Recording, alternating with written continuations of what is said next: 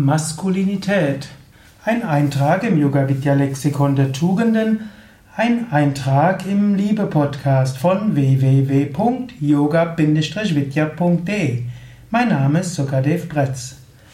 Ja, Maskulinität. Maskulinität bedeutet Männlichkeit.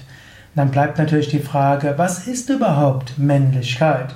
Was ist männlich? Was ist weiblich? Das ist ja diese große Frage und gerade der Westler ist besonders besessen von der Frage, ja, was ist, was macht eigentlich Mann aus? Was macht Frau aus? Irgendwie ist das eine ganz besonders starke Identifikation. Mein Meister Sam Vishnadevananda hatte mal ja, uns so ein bisschen auf die Probe gestellt oder hatte ein bisschen uns was zeigen wollen. Ja, Sam Vishnu hatte gerne mal auch so ein paar Witze gemacht. Ja, war, ist ja ausgegangen von der Gleichberechtigung aller Kulturen, aller Religionen, der verschiedenen Nationen. Und so eines Tages hat er mal so ein paar Witze gemacht über Amerikaner. Es waren viele Amerikaner im Publikum. Ein paar Witze über die Franzosen. Es waren auch viele Franzosen im Publikum.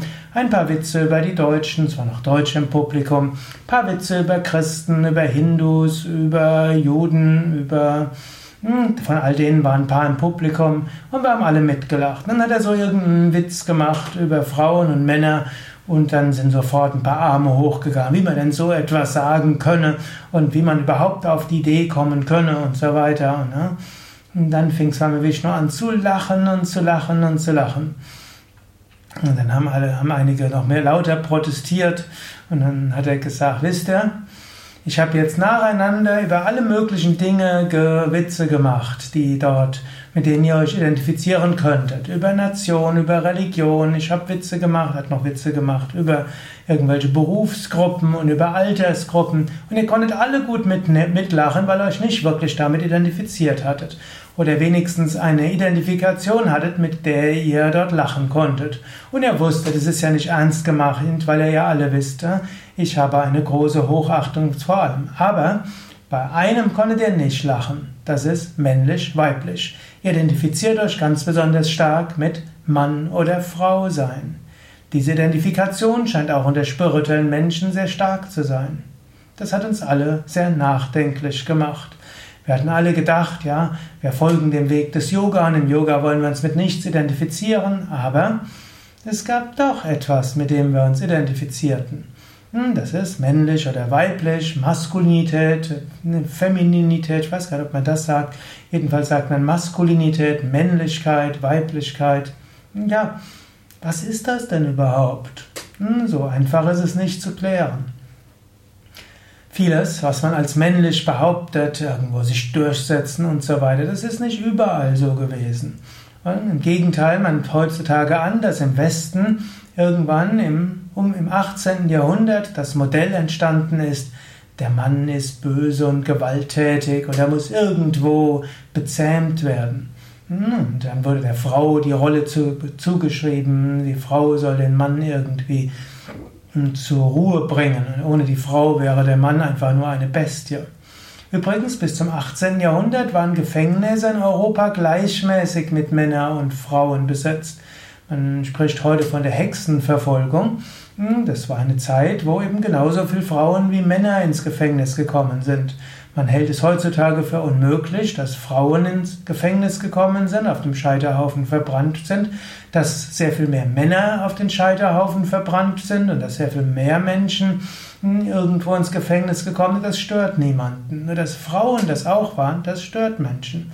Und bis zum 18. Jahrhundert saßen noch genauso, fast genauso viele Frauen wegen Diebstahl im Gefängnis wie Männer. Heutzutage sind 95% der Gefängnisinsassen männlich. Interessant, oder? Es ist nicht so, dass die Frauen weniger gewalttätig sind als Männer. In der häuslichen Gewalt gibt es genauso viele Männer wie Frauen. Und selbst Vergewaltigung bzw. Kindesmissbrauch findet fast genauso viel von Frauen gegenüber Kindern statt als bei Männern. Nur es wird nicht mit Gefängnisstrafe geahndet.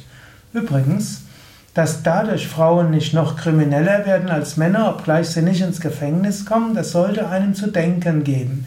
Es scheint nicht so zu sein, dass Gefängnisstrafe hilfreich ist, dass, dass Kriminalität sinkt. Im Gegenteil, Es scheint so zu sein, dass dadurch, dass Frauen kaum Gefängnisstrafe kriegen, sie weniger rückfällig werden. Etwas, was einem denk zu denken geben lassen kann. Okay, ich könnte jetzt noch vieles weitere erzählen. Wichtig ist, wir sind weder männlich noch weiblich. Auf einer relativen Ebene haben wir männliche und weibliche Eigenschaften. Die Chinesen sprechen von Yin und Yang. Yang ist dort Maskulinität und Yin ist das Weibliche. Die Inder sprechen von Sonne- und Mondenergie. Sonnenenergie ist männlich, Mondenergie ist weiblich. Sie sprechen aber von Shiva und Shakti und Shiva und Shakti, eben Shiva das unendliche Bewusstsein, männlicher Pol, Shakti die kosmische Energie, weiblicher Pol. Und wir tragen alle in uns. Auf einer relativen Ebene hat natürlich ein Mensch typischerweise männliches oder weibliches Geschlecht. Und damit gehen auch bestimmte Hormone einher, damit geht bestimmte äh, ja, Körpergestalt einher. Trotzdem, man sollte das nicht überbetonen. Am wichtigsten ist zu erkennen, in der Tiefe meiner Seele bin ich reines Bewusstsein. Ich habe jetzt einen männlichen Körper und er mag auch, vielleicht auch durch Geschlechtsstereotype der Kultur, vielleicht auch irgendetwas, was mit Hormonen zu tun hat, mag sich in einem bestimmten Charakter, in eine bestimmte Denkweise ausdrücken. Aber ich selbst bin jenseits von männlich und weiblich. Ich bin jenseits von Maskulinität und Feminität. Ich bin das unsterbliche Selbst. Das ist die große Aussage des Yoga, das ist die große Verwirklichung im Vedanta. Das ist das, was wir in der Meditation erfahren. Letztlich in der Tiefe meines Wesens sind wir jenseits aller Geschlechter. Und das gilt es auch zu erkennen, auch in der Zweierbeziehung, in der Zweierliebe. Da ist es natürlich meistens so, dass Mann, Frau, Frau, Mann lebt. Gut, es gibt auch Mann, Mann, Frau, Frau.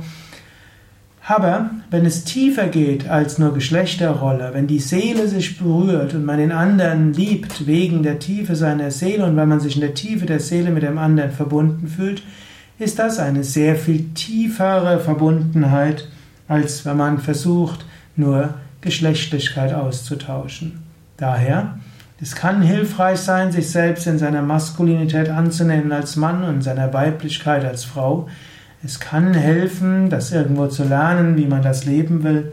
Aber noch wichtiger ist es, die Tiefe seiner Seele zu berühren und sich in der Tiefe seiner Seele mit anderen eins zu fühlen.